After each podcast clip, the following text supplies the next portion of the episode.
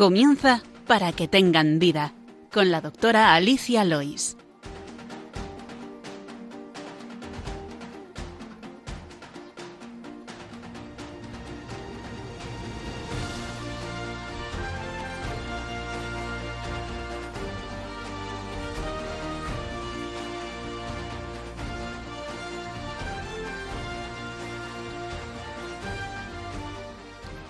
Buenos días, queridos oyentes de Radio María. Bienvenidos al programa Para que tengan vida, dedicado a la medicina. Les habla Alicia Lois, que soy médico de familia. En el control me acompañan José Luis Lois y Víctor Suárez. Buenos días a los dos y muchísimas gracias. Buenos días, Alicia. Y en el micro, eh, espero que la primera vez de muchas, mi amiga, la doctora Ana María eh, Rodríguez Huerta, la doctora Huerta, que así la conocen. Buenos días, Ana. Buenos días, Alicia. Ana es especialista en hematología y hemoterapia y ha trabajado más de 30 años en el Hospital Universitario Gregorio Marañón de Madrid. Así que muy agradecidos eh, porque la sangre es un, es un órgano muy importante. Decía Francisco de Quevedo que el amigo ha de ser como la sangre, que acude a la herida sin esperar que le llamen. Pues muy, yo muy agradecida de tener amigos que acuden a nuestro programa para explicarnos su saber. Antes de seguir, normalmente empezamos con el sumario del programa de hoy. En la sección El problema médico de hoy hablaremos de qué es la hematología, ya que este será el primero de, más programas porque no nos da tiempo a abarcarlo todo, eh, de qué es la sangre, hablando de las células que la forman y también de otros componentes de la sangre. Veremos qué hay en un hemograma normal, cuándo hay que consultar y también hablaremos de lo que supone un hospital de primer orden y qué se puede hacer en él. Em, en la segunda parte del programa, si nos da tiempo, espero que podamos hablar de las plaquetas, de sus patologías más frecuentes y de los antiagregantes. Y finalizaremos, como siempre, con la oración de los niños, eh, después de hablar de eh, medicina y cultura de un libro relacionado con la sangre. Les recordamos que tienen varias vías para contactar con nosotros. Pueden escribir sus preguntas al correo del programa, que es para que tengan vida también pueden escuchar nuestros programas que están colgados en la sección de podcast en la página web de Radio María.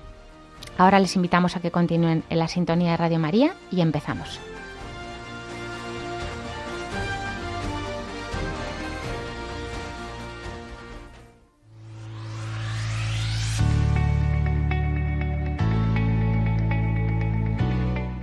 El problema médico de hoy.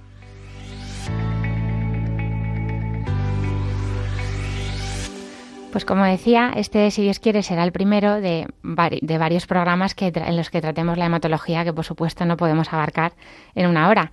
Entonces, eh, antes de ponernos en patología, eh, si te parece, Ana, podemos explicar qué es la hematología, que a la que tú has dedicado toda tu vida profesional y, bueno, pues que tanto te apasiona.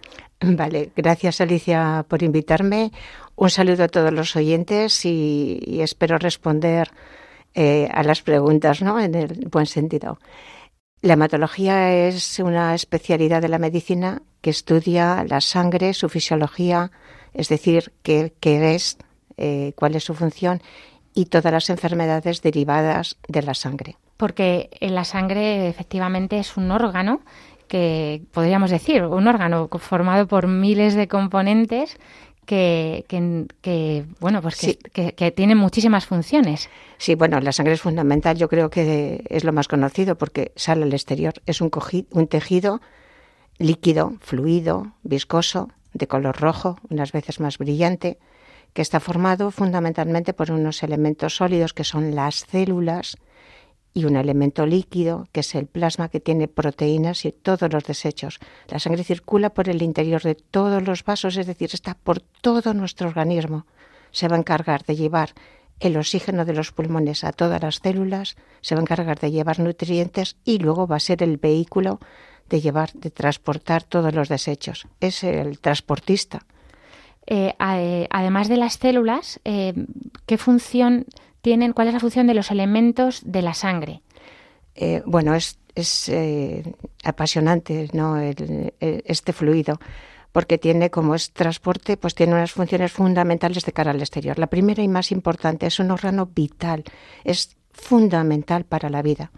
Cuando se pierde y sobre todo cuando no, eh, no transporta o no hace su función, pues termina lógicamente con la vida del individuo. Eh, de las células que, lo constituyen, unas son los hematíes, también llamados glóbulos rojos, que son los encargados de transportar el oxígeno. Su función fundamental es transportar el oxígeno a las células. Lo hacen a través de las arterias, eh, tienen un color eh, viscoso rojo brillante y cuando dejan el oxígeno a las células y cogen el anhídrido carbónico, que es el desecho, para llevarlo a, los pulmones y que salgan, la sangre tiene un color eh, rojo más fuerte, más granate, que es el color de la sangre de las venas. Luego están los leucocitos, que están formados por cinco elementos diferentes, que tienen una función de barrera, de ataque, de ejército, porque van a ser los que nos defiendan contra las infecciones. Son cada uno en diferentes eh, formas, pues nos defiende contra todo lo que viene del exterior y nos puede atacar. Eh, tanto eh, biológicos como tóxicos. Tiene un elemento fundamental, que son las células fundamentales, que son los linfocitos, que van a tener luego un recuerdo de memoria. Ya se puede hablar en otro momento. Y luego está un elemento chiquitito que parece que no sirve para nada, que es eh, un trozo de célula, que son las plaquetas, cuya función es hacer barrera, tapar, formar un tapón pegajoso cuando se produce una rotura de un vaso sanguíneo. Es fundamental para evitar la hemorragia. Son los que forman la primera, pues los primeros ladrillos, el primer tapón, el primer agregado, o sea, los que taponan la pared sanguínea. Y mm, esos son de los elementos formes, porque también tiene, la sangre tiene un elemento líquido y transporta muchas proteínas. De las proteínas que interesan a la hematología, están las proteínas, eh, los factores de la coagulación, que son otros elementos esenciales para que la labor que han hecho las plaquetas sea sellada de alguna manera por los factores de la coagulación formando un coágulo que se llama de fibrina. Como si fuera el cemento. Como si fuera el cemento irreversible. Que eran el, ladrillo, eso es. Y esos están ahí en el plasma, que es ese líquido. Sí, esos están ahí en el plasma.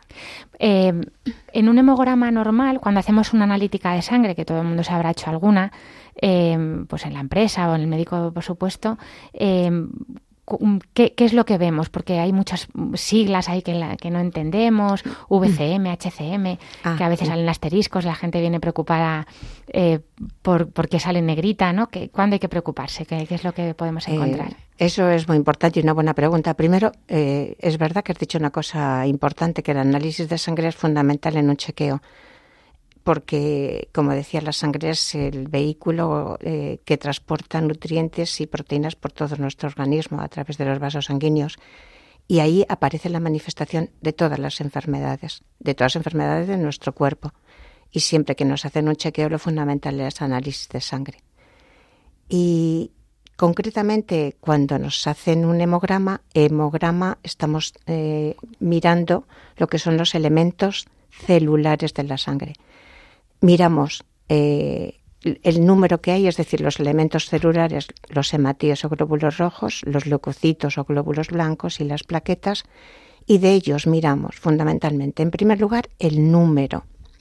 En segundo lugar, el volumen, porque las células tienen un tamaño y hay patologías en donde están aumentadas o disminuidas de tamaño.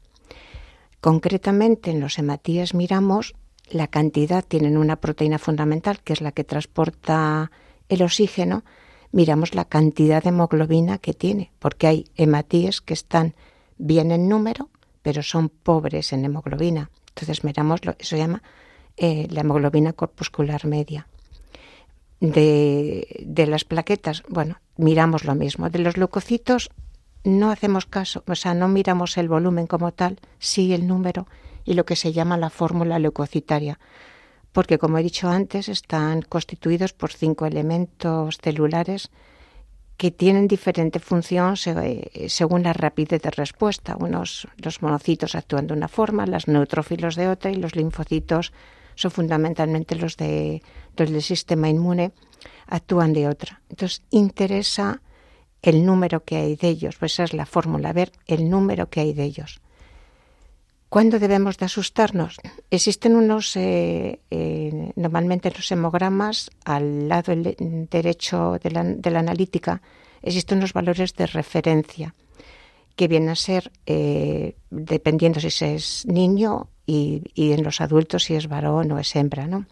Hay unas pequeñas rasgos de diferencia. Pues en, los asteriscos nos ponen en orientación. Una cosa es la orientación y otra cosa es la preocupación.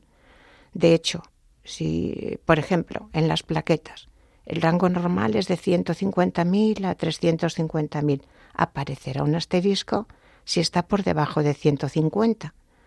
Pero no nos debemos de preocupar o nosotros no consideramos que exista una disminución de plaquetas a estudio eh, patológica si no están por debajo de 100.000. Es un ejemplo.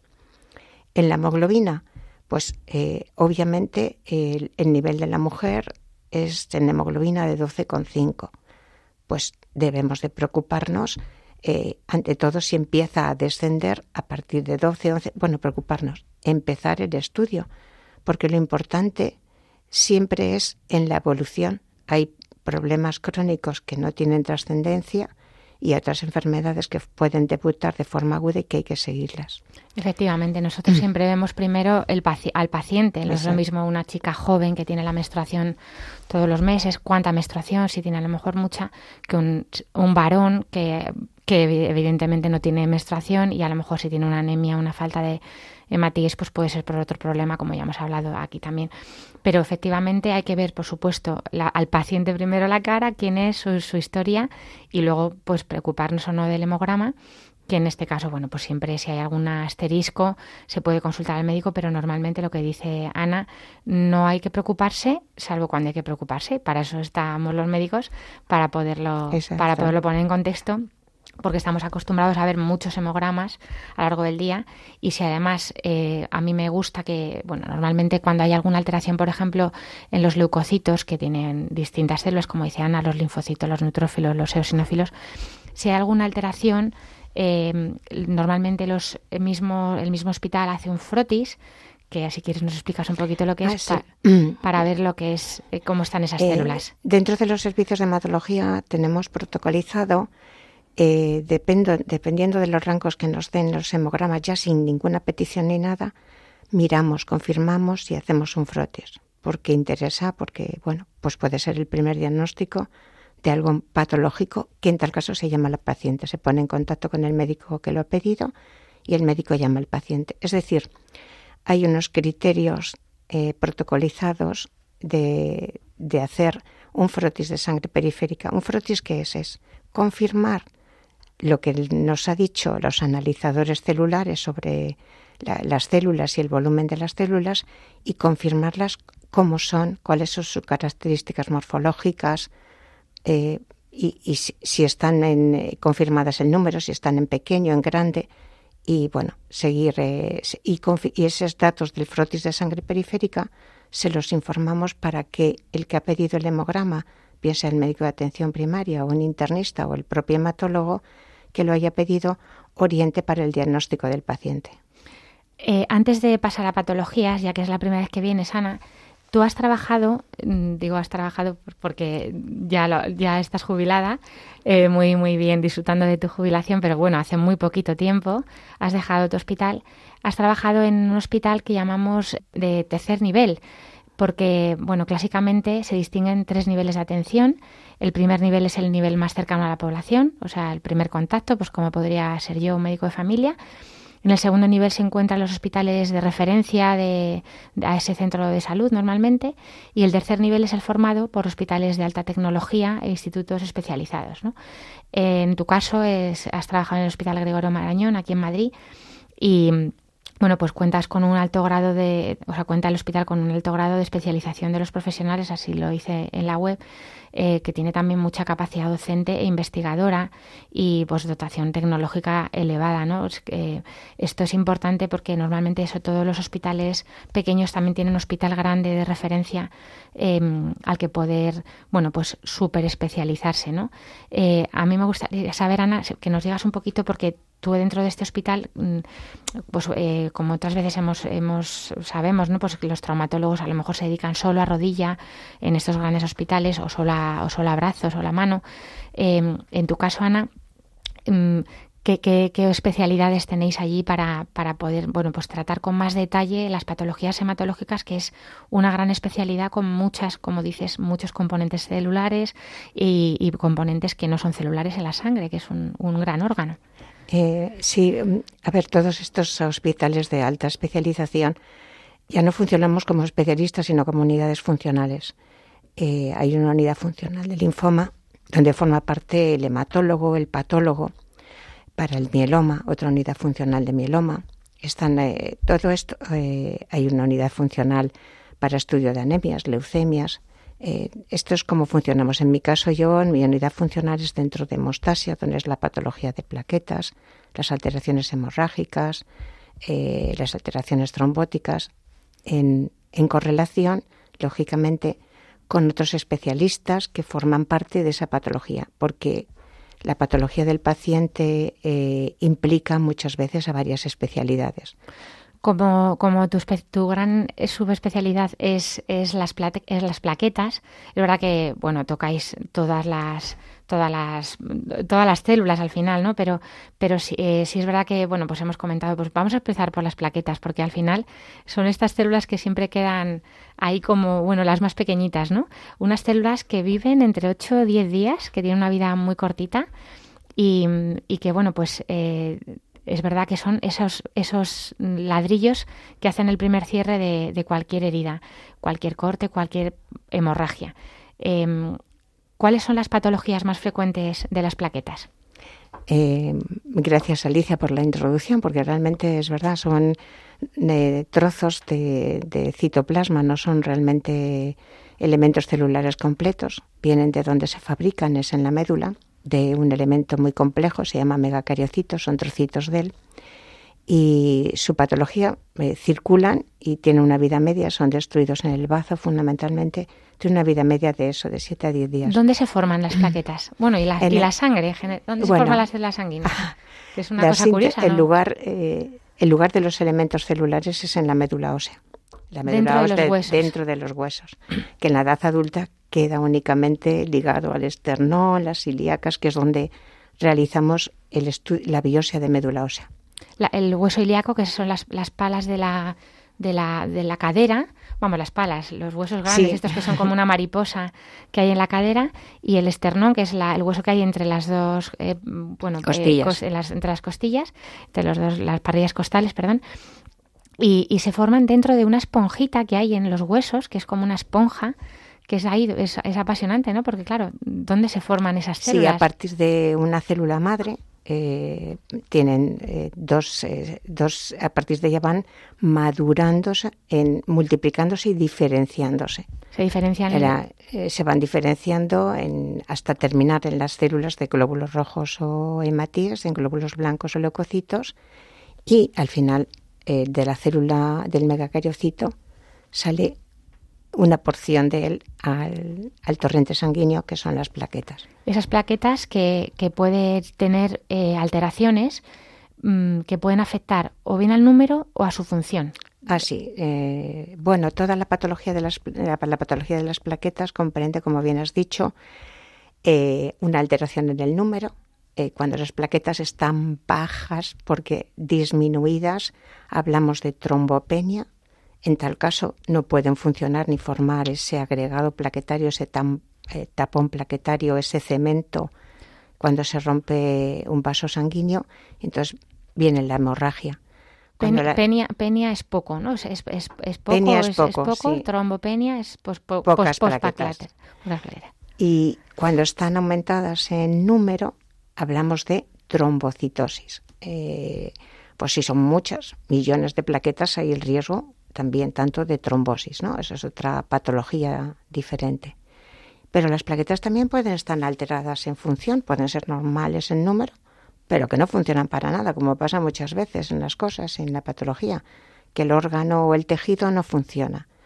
Eso se llama trombopatías y una de esas trombopatías es el uso de antiagregantes plaquetarios por la misma medicación, precisamente provocamos, provocamos una, alteración en su función. Exacto. Si te parece, vamos a hablar un, momento, un poquito antes de la pausa de, las, de la trombopenia, que sería la falta de plaquetas, ¿cuándo hay que preocuparse? ¿Cuándo hay que consultar? ¿Cuándo hay una falta que pueda producir una hemorragia? Entiendo.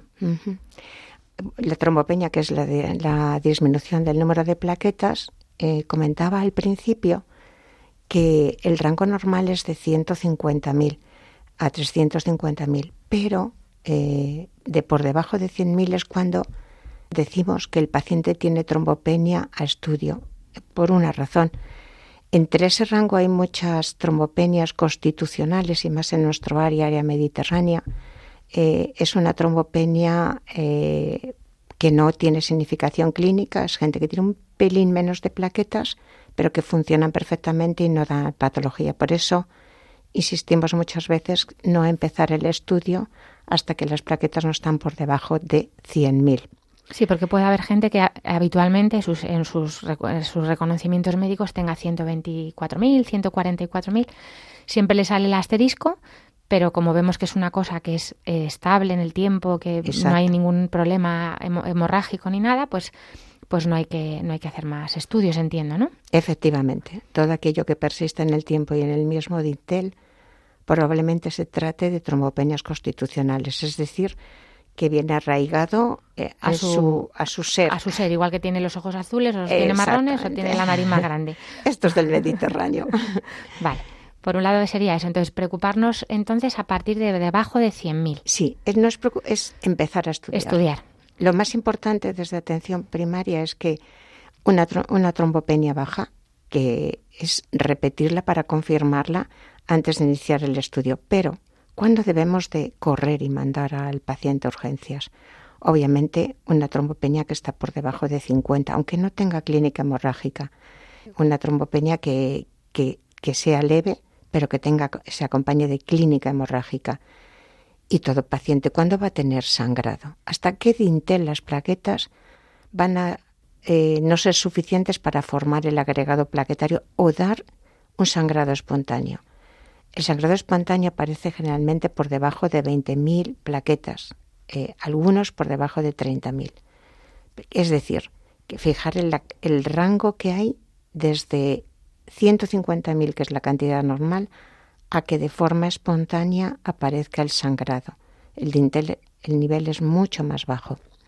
Bien, es verdad que si hay un traumatismo, una operación, una cirugía o cualquier eh, tipo de patología subyacente que favorezca el sangrado, el sangrado va a ser con un número de plaquetas mayor. Por eso digo que independientemente del número, si hay sangrado, hay que lógicamente estudiarlo. Claro, y si vamos a someter al paciente a una intervención neurocirugía o, algo, mm. pues hay que tener un dintel, entiendo, más alto para, para, estar seguros. Sí, sí, eso ya es, eso ya son palabras mayores. Quiero decir, para los procedimientos invasivos ahí se requiere una, una cantidad mínima de plaquetas. En general, para la cirugía no se debe realizar intervenciones quirúrgicas por debajo de 50.000 plaquetas, menos neurocirugía que exige un recuento de plaquetas de 100.000. De 100.000.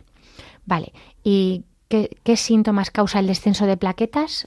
¿O solamente sería un problema de sangrado? ¿Hay algún síntoma más? Eh, en general, eh, depende de la, de la causa, ¿no? De la trombopenia, el acompañamiento de eh, síntomas subyacentes, ¿no?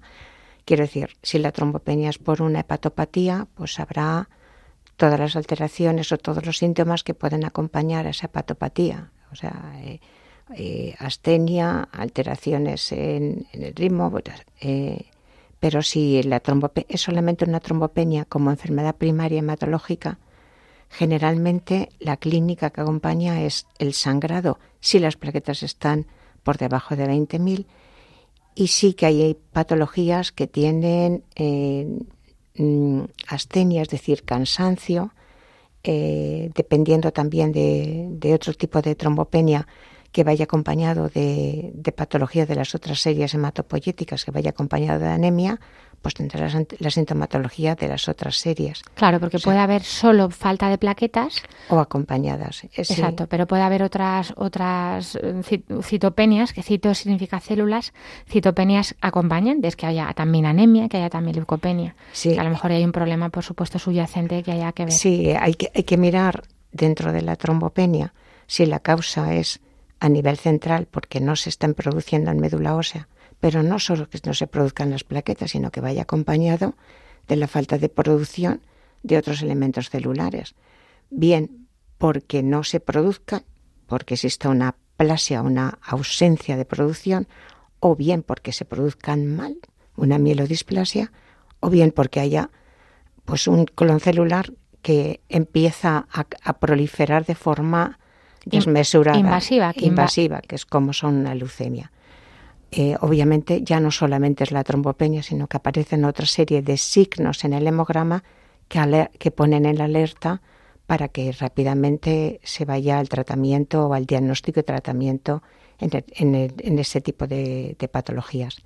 Pero si nos referimos solo a la plaqueta, pues bueno, eh, en general el síntoma de la plaqueta suele ser la hemorragia. Más llamativa, eh, como decías antes hablando del ritmo menstrual en las mujeres, es que las mujeres, como tienen el, ciclo menstrual, eh, si les coincide con ellos, suelen tener un sangrado importante, más más abundante ¿no? que llama la atención. ¿Cuál es la trombopenia más frecuente? Así, trombopenia solo. De las que más ves en la consulta de trombopenia aislada más frecuente, porque hay algunas trombopenias que, que pueden ser graves, pero la más frecuente es una es la que llamamos conocida desde antaño eh, púrpura trombopénica idiopática. Púrpura, porque las lesiones puntiformes rojas que aparecen en la piel se denominan púrpura, el sangrado ese. El sangrado espontáneo es, salida de la sangre a través de los capilares. Eh, trombopénica porque es acompañada de plaquetas bajas e idiopática que está mal empleada porque se, antiguamente Antes se no sabíamos. Idiopático significa que no se sabe la causa. Exacto. Antes no se sabía. Claro, se llama idiopático. Lógicamente, cuando no sabes cuál es la etiología o la causa, pues dices eso. La cosa es conocida, se ha dejado un poco la sigla, la cosa es autoinmune, es decir, por aparición de anticuerpos que hace tu organismo, que sintetiza tu organismo frente a esas plaquetas. Entonces las destruye o en la médula también disminuye la producción. Esa es la, esa es la más frecuente en su heterogeneidad de presentación.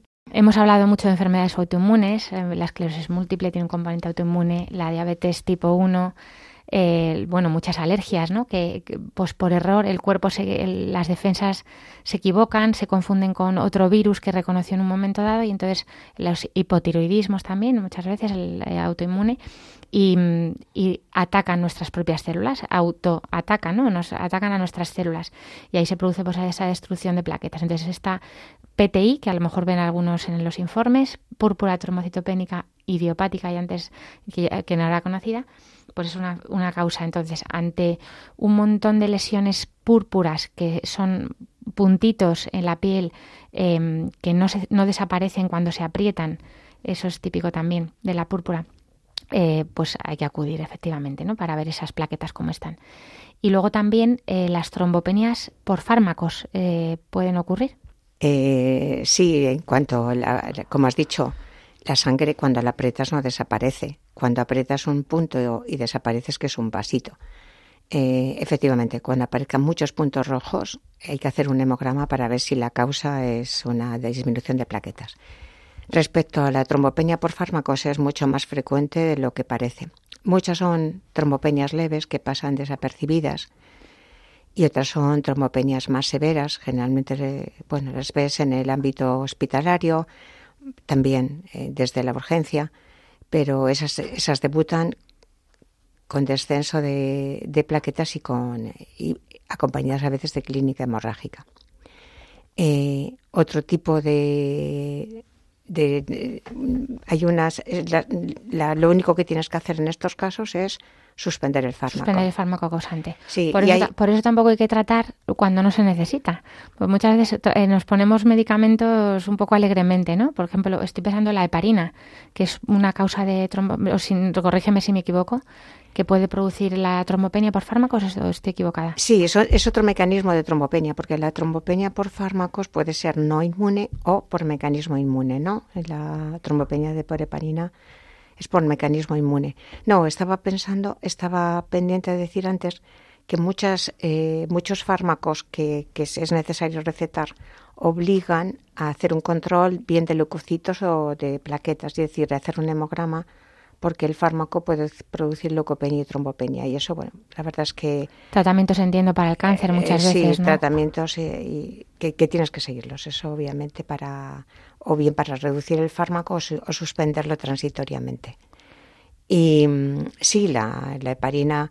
Eh, la heparina, ahora utilizamos otra heparina, que es la heparina bajo peso molecular, pero antes cuando utilizábamos más la heparina eh, no fraccionada, la heparina intravenosa, o, subcutánea, sí. Sí que era frecuente ver una, un cuadro muy agudo e importante, porque además no, da, no debuta con hemorragia, sino con trombosis. y, bueno, pueden ser eh, graves porque da trombosis en cualquier lugar del cuerpo, puede ser en, eh, en la cabeza un ictus, eh, un infarto de miocardio, una, en un cualquier una trombosis, suprarrenal que puede debutar, o sea, puede ser muy grave.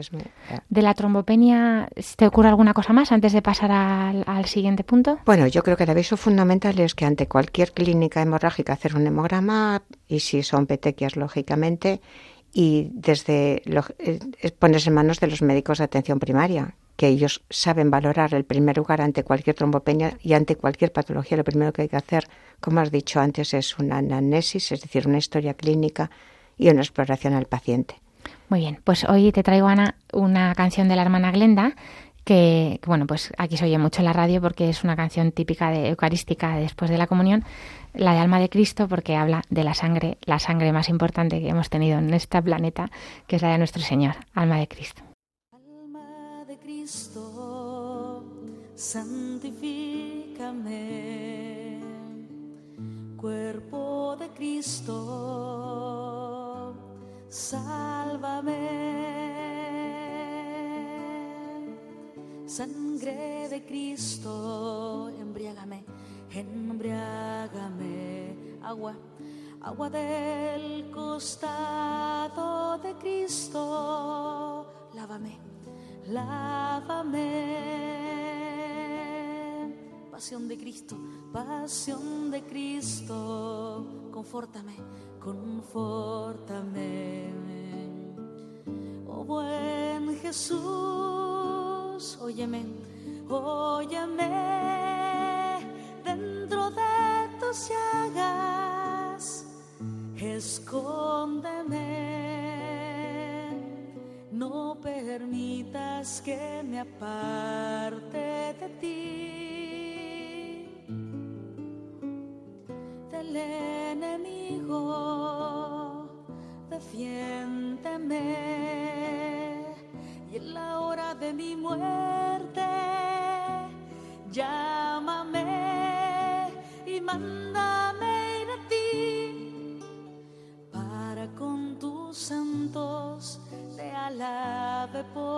los siglos de los siglos. Amén.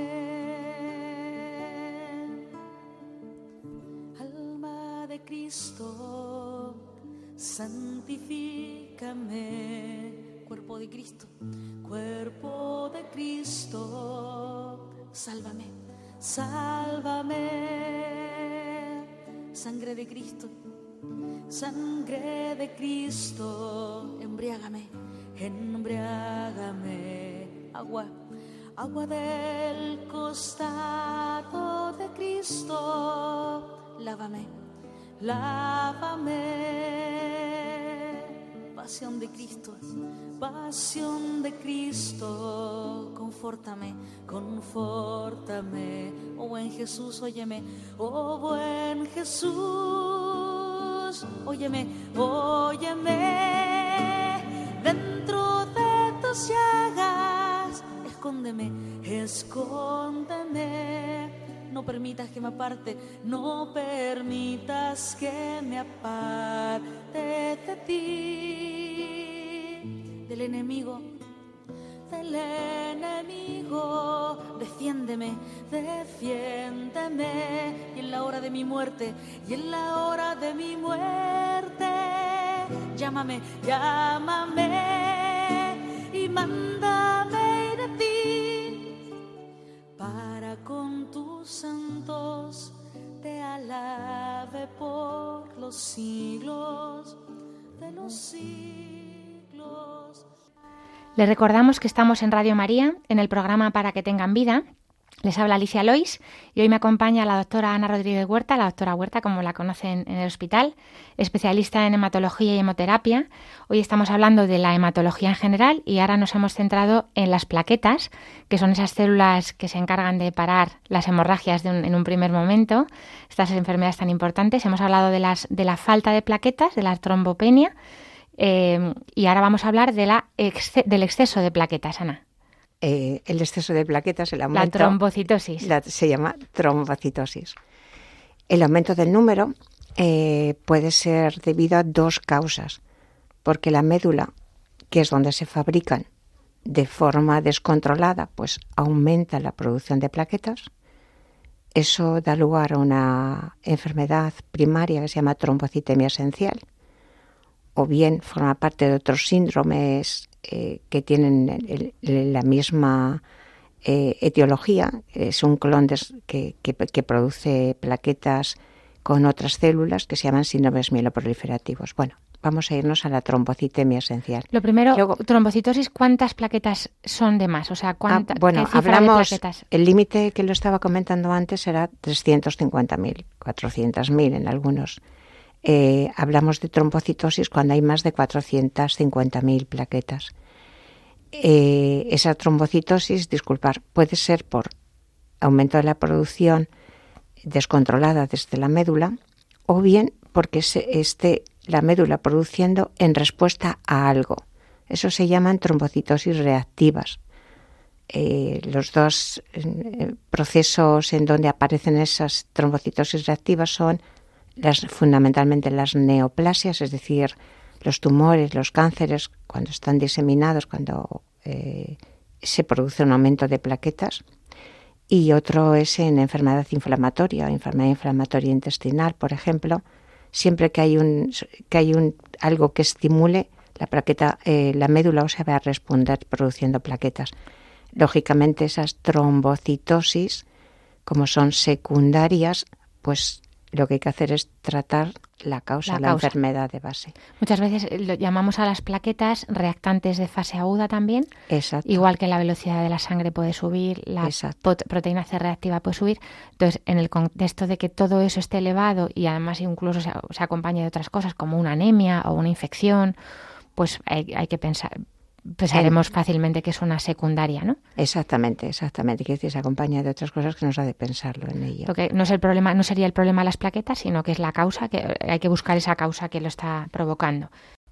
Y, obviamente eso al médico de atención primaria le es más sencillo. Cuando normalmente mandan una trombocitosis a estudio, generalmente no, va, no acompañada de otra sintomatología ni de otra patología ni otras parámetros inflamatorios, pues lógicamente en análisis de sangre, como bien dices, Alicia, se acompañan de otros parámetros.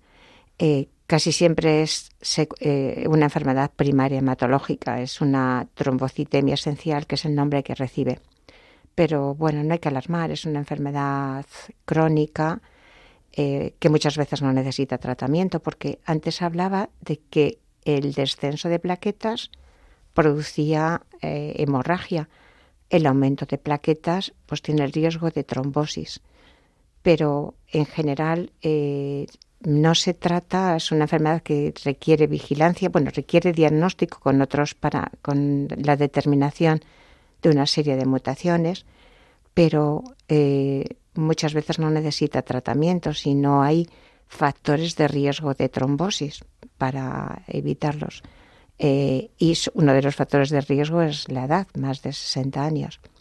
Pero en general es una enfermedad eh, que, que, precisa seguimiento por parte del hematólogo y inicialmente, en general, con su presentación no suelen requerir tratamiento.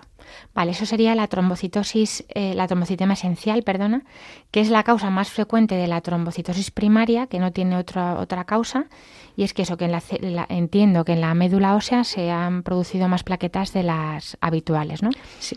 Eh, hay otras causas mm, de, trombocitosis, por ejemplo, bueno, pues neoplasias mieloproliferativas, eh, también puede haber en la leucemia mieloide crónica, pero bueno, eso... Sí, eso es lo que trataba de, bueno, realmente...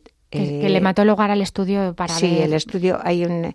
para mm, Muchas veces resulta difícil, más difícil distinguir entre lo que es en la producción de, aumentada de matías, que suele ir acompañado, y la de leucocitos. La enfermedad, eh, el aumento de la producción de matías recibe el nombre de policitemia vera, y es que desde hace muchos años esto forma parte de un contexto, un síndrome que se llama síndromes mieloproliferativos, porque es una producción de los eh, aumentada eh, de células que maduran en una leucemia aguda, las células no maduran esto es una producción aumentada de células de la médula ósea que maduran a hematíes, a plaquetas, a leucocitos, pero de forma incrementada. Y eso recibe en, general el nombre de síndromes mieloproliferativos.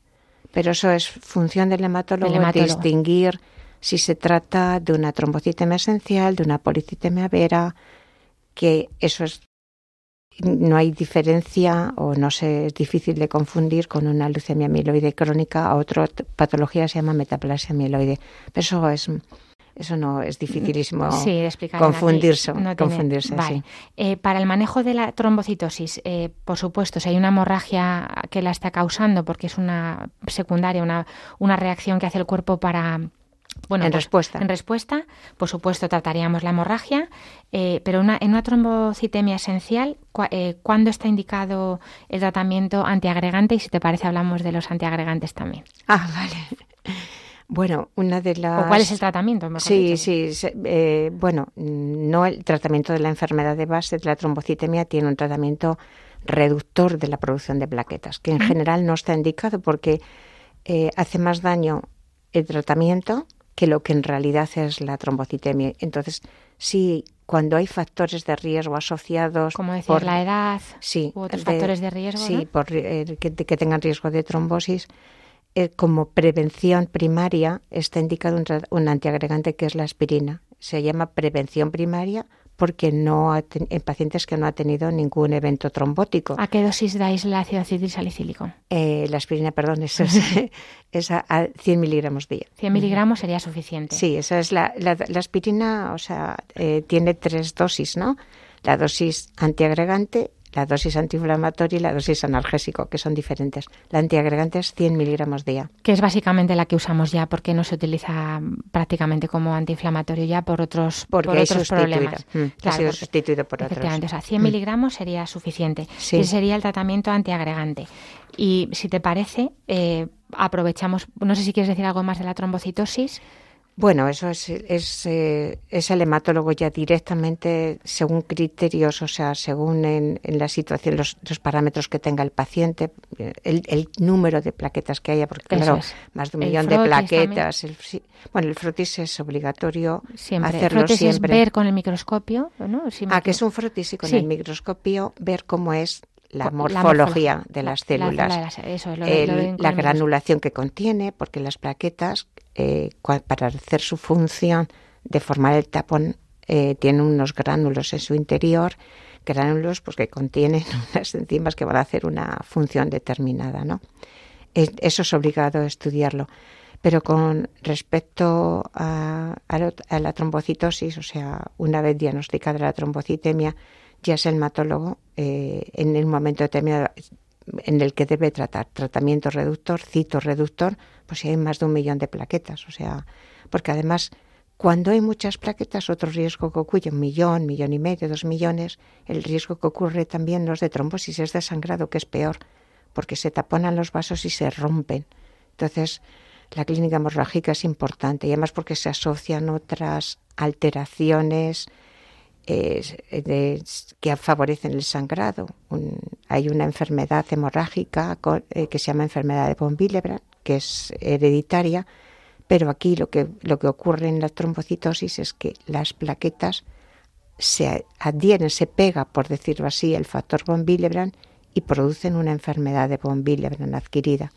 Es verdad que empeora. puede haber errores en el, en el diagnóstico porque las plaquetas se agreguen, se formen agregados eh, plaquetarios, o sea que siempre hay que confirmar cuando tenemos una alteración eh, del número de plaquetas bien por arriba, por abajo, se suele confirmar. Siempre, ya, ya te lo comentaba antes que en, en, en hematología está protocolizado que toda alteración en unos límites debe de realizarse un frotis de sangre periférica. Eso es. Siempre. O sea, debes de confirmar Pero normalmente antes la máquina se confunde. Por eso, vosotros, ellos ya miran, hacen un frotis que ya nos llega a nosotros el, resultado con un frotis hecho, que como que ya lo ha visto el hematólogo y ya ha confirmado que no hay células extrañas y que está todo bien, que no es una pseudotrombocitemia, eh, etcétera. Pero, pero es verdad que, bueno, pues que en estas cosas siempre primero preguntar al médico familia, se confirma, se valora con el, con el hematólogo si es necesario o se trata la causa subyacente si la hay. Eh, si quieres hablamos de las trombopatías. ¿O vas a decir algo más de esto? Perdona. No, no, no, no, es, eh, que está, no, no, ya está. Y eso, eh, bueno, la trombopatía esa alteración, como decía en el principio, de la función de la plaqueta. La plaqueta está en número eh, casi siempre normal, pero en cambio no funcionan. Es decir, están alteradas algunas de las vías o de eh, alteraciones en su membrana que no permiten llevar a cabo la agregación plaquetaria. La mayoría de las trombopatías son hereditarias, excepto eh, la adquirida, ¿no? bueno, eso forma campo de, forma parte dentro de la hematología, lo que es el diagnóstico, se hacen estudios de funcionarismo plaquetario, pero la gran cantidad de trombopatías es la que producimos nosotros con los antiagregantes plaquetarios. Y es, lo más frecuente que vemos eh, porque gran cantidad de pacientes toman antiagregantes plaquetarios y es una bueno, pues no deja de ser una dificultad ante la realización de procedimientos invasivos, desde odontológicos a, eh, o más banales a intervenciones quirúrgicas más importantes. Y están una gran cantidad de la población pues está en tratamiento con antiagregantes plaquetarios. Porque ha tenido algún antecedente de un ictus, un infarto y hay que antiagregar a todos sí, pacientes. Si quieres, bueno, comentamos que, son, bueno, los antiagregantes alteran el funcionalismo plaquetario. Eh, te, comento esto porque es que es muy frecuente que vengan consultando con ello. Eh, eh, los hay antiagregantes de, de, tratamiento ambulatorio que se administran por vía oral, pero también antiagregantes que por vía intravenosos que son los que se utilizan en el hospital cuando están haciendo implantes endovasculares eh, y necesitan una, tienen una vida media más corta y esos son de uso hospitalario, eso no, no vamos a comentarlos. Los antiagregantes que se utilizan ambulatoriamente de por vía oral actúan inhibiendo la función plaquetaria, pero a diferentes niveles. Unos inhibiendo las vías de activación de la plaqueta y otro lo que es la agregación en sí. Los que bloquean la agregación en sí pues suelen dar, tener mucho más efecto antiagregante y por lo tanto dar más problemas hemorrágicos. Ejemplo, un antiagregante es la aspirina, el ácido acetilsalicílico, que inhibe una vía de activación de la plaqueta, la vía de la ciclooxigenasa. Otro antiagregante son el clopidogrel, el prasugrel, el ticagrelor. Estos son antiagregantes que bloquean un receptor de la agregación plaquetaria. Entonces tienen un efecto más fuerte como antiagregante y producen más problemas hemorrágicos. ¿Cuándo se mandan? Pues casi siempre es para prevención secundaria eh, de una trombosis, es decir, pacientes que han tenido un evento trombótico, un ictus, un infarto de miocardio, un problema vascular periférico, para que no se produzca un segundo evento. En pacientes eh, que tienen que han necesitado hacer eh, tratamientos de endoprótesis vasculares o implantaciones de stent eh, coronarios en arterias periféricas para prevención primaria, es decir, que no se produzca un evento trombótico. También se utilizan en el tratamiento agudo de tratamiento agudo de, cuando aparece un ictus, cuando aparece un infarto agudo de miocardio, es decir, en el tratamiento agudo. Y eh, más discutido está, aunque ya he hablado antes, en la trombocitemia esencial, para la prevención primaria, es decir, gente que no ha tenido ningún evento trombótico para que no lo tenga. pues eh, en pacientes que tienen muchos factores de riesgo trombótico, aunque no hayan tenido, y como hablaba antes, en pacientes con trombocitemia esencial que tengan factores de riesgo, edad, diabetes, hipertensión, en esos están indicados. Medicina y cultura.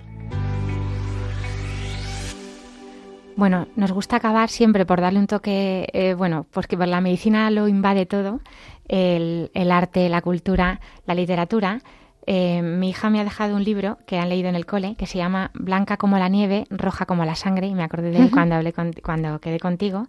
Es de Alessandro D'Avenia, es italiano, y es un libro, bueno, pues relacionado con, la leucemia. Blanca eh, son las células blancas, eh, porque, bueno, Beatriz es, es, es pelirroja, es muy guapa, Leo está enamorado de ella, y bueno, pues habla de esta, de esta cosa de la gracia, ¿no? De roja como la sangre porque ella es pelirroja, blanca como la nieve porque esas células malas que la atacan, ¿no? Que atacan su cuerpo. Y es un libro, la verdad, muy recomendable para jóvenes, profes y padres. También se ha hecho una película que está en YouTube, se puede ver eh, libremente. Eh, bueno, pues es verdad que no es tan buena como la novela, como tantas veces ocurre, pero bueno, es una historia de amor, eh, bueno, pues que trata la enfermedad ahí en, en, un segundo plano, de amistad también, de, bueno, pues como hay también hay un, hay un profesor paciente que se gana el respeto y que comprensivo con, con este hijo, con Leo, y bueno, pues la amiga Silvia también es eh, una madurez que, que, tiene que le falta a Leo. Es un libro muy recomendable, blanca como la nieve, roja como la sangre. Y acabamos siempre, Ana, con la, con la oración de los niños. Esta vez nos, las nos la manda alguien muy especial para ti, es una sorpresa. Nos la mandan Clara, Irene, Miguel y Carlos. Hola Jesús, te damos gracias por este día tan bonito y te pedimos que nos ayudes a ser mejores y a, ayudar, y ayudar a los demás. Te pedimos por todas nuestras familias. Y te pedimos por los enfermos, los, los médicos, los que, los que no conocen a Jesús. Y también te pedimos para que, para que no haya guerra y haya paz en el mundo. Ah, y, y se lo pedimos al Señor cantando. Jesucito de eres niño como yo, por eso te quiero tanto y te doy mi corazón. Tómalo, tómalo, tuyo es mío no. Tómalo, tómalo, tuyo es mío no. Son geniales. Geniales. esta sorpresa no te la esperabas. No. Que son, son algunos de sus nietos que, que, nos han mandado hoy la canción, la oración, perdón. Gracias, gracias, gracias. Gracias a ti por acompañarnos. Hemos hablado con Ana Rodríguez Huerta, hematóloga de, la, de lo que es la hematología y de la patología de las plaquetas. Gracias, Ana, por acompañarnos. Te espero en muchos más programas porque nos quedan muchas cosas por hablar: anemias, leucocitos, transfusiones. Así que nos, nos vemos pronto. Eh, le recordamos a los oyentes que pueden escribirnos al, correo del programa, que es para que tengan vida, arroba radiomaria.es. También pueden pedir eh, al teléfono de atención al oyente de Radio María la grabación al 91 822 8010 y en la página web de Radio María en www.radiomaria.es entrando en programas y podcasts pueden encontrar todos los programas entre ellos este que es para que tengan vida y lo pueden mandar a sus amigos si les interesa y esperamos sus dudas, sus preguntas, eh, como decía en el programa. Eh, gracias en el control de sonido a Víctor Suárez y a José Luis Lois por habernos acompañado y ayudado hoy y a todo el equipo de Radio María, sin el cual no sería posible este programa. Y nos volveremos a encontrar, si Dios quiere, eh, dentro de dos semanas. Muchas gracias, Ana, de verdad. Muchas gracias a ti. La doctora Huerta. Ahora les invitamos a continuar en la sintonía de Radio María y que Dios les bendiga.